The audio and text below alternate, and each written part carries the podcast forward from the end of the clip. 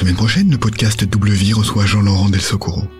Jean-Laurent est auteur de fantasy historique et son sixième roman pour adultes, Morgane Pendragon, vient de sortir. Il y revisite avec talent la légende arthurienne en partant d'un point de départ simple. Et si c'était Morgane qui retirait l'épée de la tombe d'Uther Pendragon et devenait reine de l'ogre à la place d'Arthur? Pour vous en donner un avant-goût, voici le prologue de Morgane Pendragon de Jean-Laurent Del Socorro. Prologue. L'épée dans la pierre. 2 février 601. Les légendes sont écrites à l'image des hommes. Aussi, comment pourrais-je en être l'héroïne? Nous sommes au soir de l'Imbolc, la fête qui marque le début du printemps. Nous venons d'entrer depuis peu dans un nouveau siècle et peut-être dans ce nouvel âge tant de fois annoncé par les astres. Les prophètes ont promis à l'ogre un roi pour remplacer le précédent, mort il y a 18 ans déjà. Il est minuit quand notre petite troupe de cavaliers arrive devant les murailles de Camelot. Personne n'est autorisé à s'introduire de nuit dans la capitale de l'ogre, mais Merlin a tout prévu. Il descend de sa monture et retire sa capuche pour que les gardes en faction le reconnaissent. Mes compagnons de route et moi mettons pied à terre à notre tour. Je resserre les pans de ma cape et attends avec eux l'issue de leur pourparlers. Merlin nous rejoint. Les gigantesques portes en bois s'entr'ouvrent juste assez pour nous céder le passage. Nous nous engageons dans la rue principale. Nous pouvons entendre les claquements des sabots de nos chevaux au bout des longes. Même nos respirations, accompagnées de buée, semblent bruyantes dans cette camelote silencieuse. Nous avançons jusqu'au cœur de la ville, où nous nous immobilisons finalement devant la silhouette de l'arbre qui recouvre la tombe à ciel ouvert du terre Pendragon. Merlin se met un pas devant moi et me laisse en retrait. Il a de nombreux surnoms, l'enchanteur, le magicien ou le devin. Les chrétiens le disent fils de leur Satan et d'une femme. Certains lui donnent cent ans, parfois le double. D'autres murmurent des récits aussi extraordinaires qu'inquiétants à son sujet. J'ai longtemps été sous le charme de ce bienveillant vieillard qui se préoccupait de ma sécurité. J'ai compris, en grandissant, qu'il s'attachait moins à moi par bonté que pour satisfaire ses propres intérêts. Merlin ne suit qu'un chemin, le sien et n'hésite pas à couper ceux des autres. Il se veut le champion des druides, mais je l'ai vu, pourtant, souvent converser avec le premier archevêque de Canterbury, Monseigneur Augustin, envoyé par le pape de Rome pour répandre la parole du Christ sur notre île de Bretagne. Davantage qu'un fils du diable, Merlin m'apparaît lui-même comme un démon dont il faut craindre les pouvoirs magiques aussi bien que politiques. Malgré cela, je ne peux me départir d'une tendresse pour celui qui m'a sauvé de la mort alors que je n'étais qu'une nouvelle-née. Octor, mon père adoptif, flatte l'encolure de son cheval. Ce chevalier a servi sous les ordres d'Uther Pendragon et lui est resté fidèle après son trépas. Il n'a pas hésité quand Merlin est venu lui demander de me garder en secret. Je ne peux m'empêcher d'avoir un pincement au cœur quand mes yeux se posent sur cet homme aux traits creusés par la vieillesse parce qu'Octor m'a élevé avec son fils Kay, comme si j'étais sa propre fille. Parce qu'il m'a appris à manier l'épée pour que je puisse aujourd'hui devenir chevalière. Parce que l'enchanteur lui a fait un cadeau empoisonné en me confiant à lui. Il est le pion, inconscient, des machinations de Merlin, qui cherche toujours à plier le destin à ses propres desseins, Octor est sans doute ce soir le seul à l'âme vide de tout artifice, semblable au chêne qui nous fait face et dont les branches noueuses recouvrent la tempe du terre comme des mains protectrices. À côté de son père, Kay affiche son perpétuel air mécontent qui accentue les traits anguleux de son visage. Mon frère de lait est un homme âpre et cassant, à la moquerie facile. Sa suffisance et ses démonstrations de virilité lui ont valu plus d'une bagarre dans le village où nous avons grandi. Je me retrouvais malgré moi impliqué dans ces mêlées où nous étions seuls face aux autres enfants, mais dont nous sortions chaque fois vainqueurs. Kay venait m'aider à son tour quand c'était moi qui étais à l'origine du conflit, avant de me sermonner en hurlant une fois la rixe terminée. Kay est trop orgueilleux, souvent emporté, parfois violent, mais toujours loyal. Je lui pardonne volontiers ses accès d'humeur car son sang bouillant fait battre un cœur généreux. Derrière sa gueule de colère, Kay a plus de vertu que les chevaliers qu'il m'a été donné de croiser jusqu'à présent. Enfin, devant nous se tient Arthur, qui a grandi comme moi aux côtés de Merlin. L'enchanteur me parlait souvent de lui, mais prétendait qu'il me faudrait attendre avant de le voir, car il ne voulait prendre aucun risque. Ainsi, Arthur et moi nous sommes rencontrés pour la première fois il y a quelques mois seulement, peu après mes 18 ans. Nous nous sommes épris l'un de l'autre et sommes arrivés à garder secrète notre liaison. Je soupçonne Merlin d'être au courant, mais de faire semblant de l'ignorer. Arthur a hérité des traits fins et des cheveux blonds de sa mère, Golodide, la première épouse de Gorlois de Tintagel. Elle est morte en lui donnant naissance. Le duc ne tarda pas à se remarier avec Igerne, la sœur de sa défunte femme. Arthur n'avait que cinq ans quand Gorlois périt à son tour dans une bataille qui l'opposait aux armées du roi Pendragon.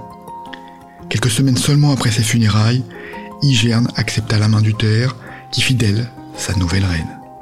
C'est à partir de ce jour qu'Arthur se mit à détester sa belle-mère pour avoir épousé l'homme responsable de la mort de son père.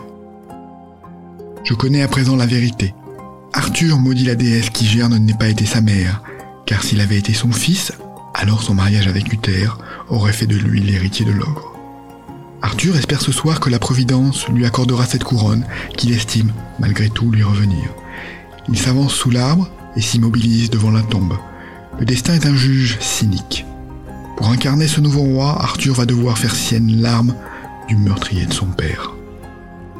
Il observe le gisant qui représente Uther avec les yeux clos, plongé dans son ultime rêve, les deux mains agrippées sur la lame qui traverse son cœur de pierre. Uther Pendragon lui-même demanda que son épée soit enchâssée dans la statue qui recouvrirait son cercueil pour clamer ensuite à travers tout le pays que la personne capable de l'en extraire deviendrait son héritier.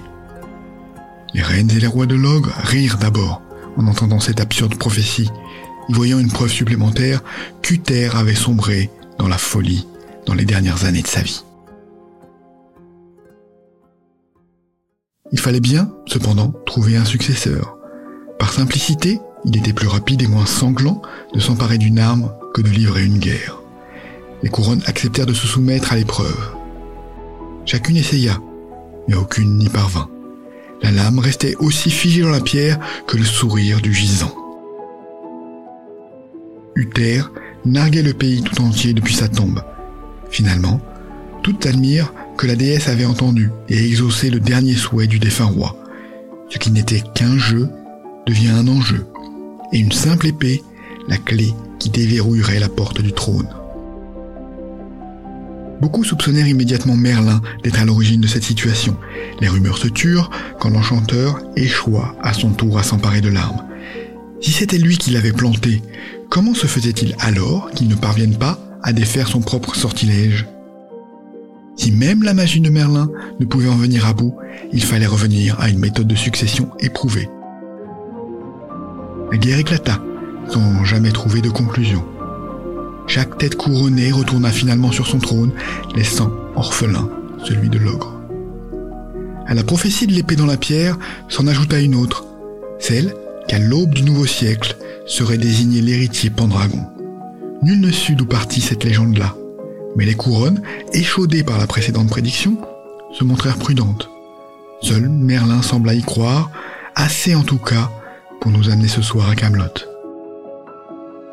Arthur ne marque aucune hésitation quand il place sa paume sur le pommeau. Il dévisage la statue éclairée par les rayons de lune qui percent à travers les branches. Dans son sommeil éternel, Uther semble le narguer d'un sourire malicieux. Arthur referme brusquement la main sur l'arme.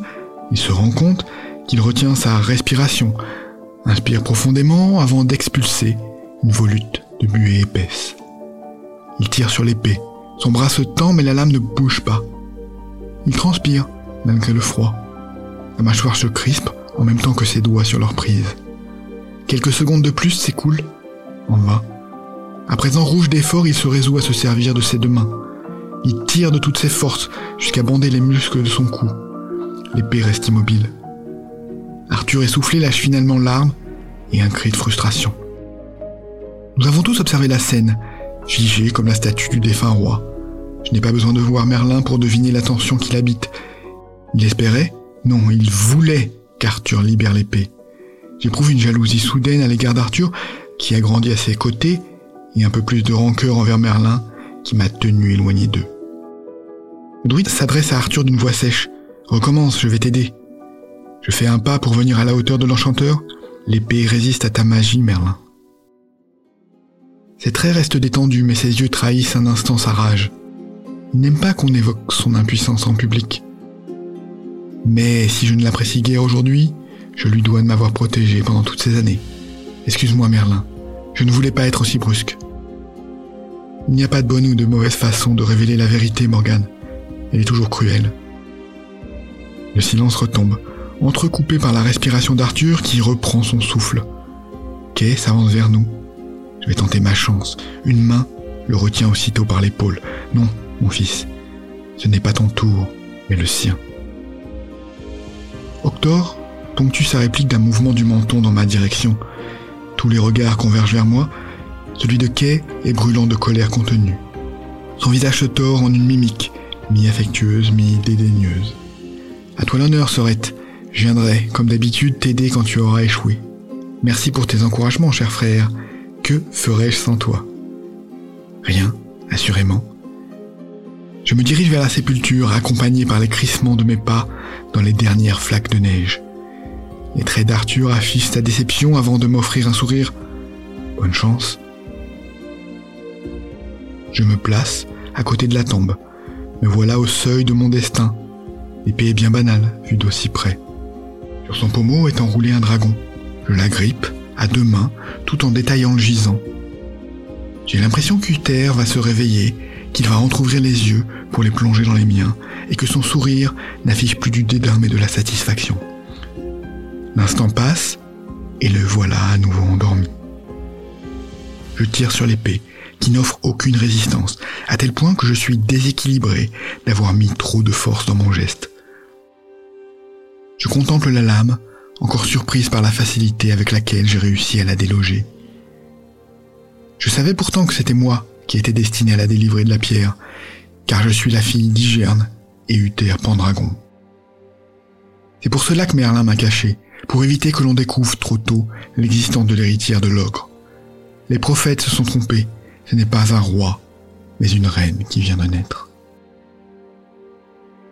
Kay est le premier à se mettre à genoux devant moi. Ma reine, je fais serment de vous servir. Octor limite bientôt, suivi d'Arthur qui ne peut dissimuler son allégresse. Nos yeux se croisent, je lis de l'amour dans son regard, mais j'y perçois fugacement autre chose. De l'envie? À partir de cet instant, le destin d'Arthur et le mien sont inextricablement tissés en un même nœud. Merlin est le dernier à se mettre à genoux. Ma reine L'enchanteur est le seul à ne pas me jurer fidélité. Il est trop soucieux des détails pour que ce soit un oubli de sa part. Il ne m'échappe pas non plus que tout en sachant qui j'étais, il a laissé un autre tenter de sortir l'épée avant moi. Merlin espérait contrarier le destin et mettre Arthur sur le trône à ma place. Je prends conscience que je suis l'unique femme présente et je me sens brutalement seul. Peut-être l'enchanteur souhaitait voir accéder un homme au pouvoir. Je serre plus fort l'arme dans ma main pour me rassurer.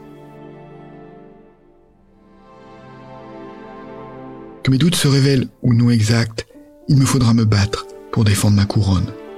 Je rejoins Merlin sur ce point. Dans ce monde taillé par les hommes pour eux-mêmes, ma tâche aurait été plus aisée si j'en avais été un.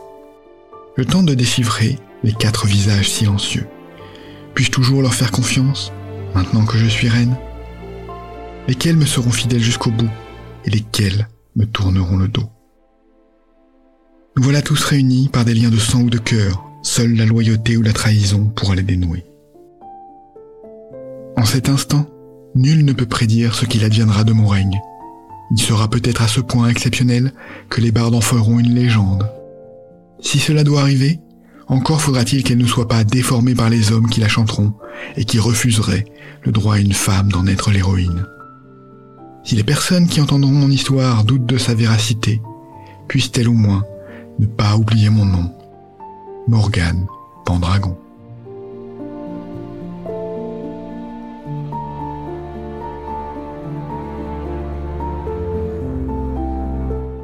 J'espère que cet extrait vous aura donné envie de lire euh, les romans de Jean-Laurent Del Socorro. Et pour en savoir plus sur moi et sur mon parcours d'auteur et découvrir mon recueil de nouvelles, abonnez-vous à ma lettre hebdo, Le Flow, depuis le site michaelraymond.com. Rendez-vous la semaine prochaine pour l'interview de Jean Laurent et d'ici là, portez-vous bien. Je vous souhaite une belle vie remplie d'imaginaire.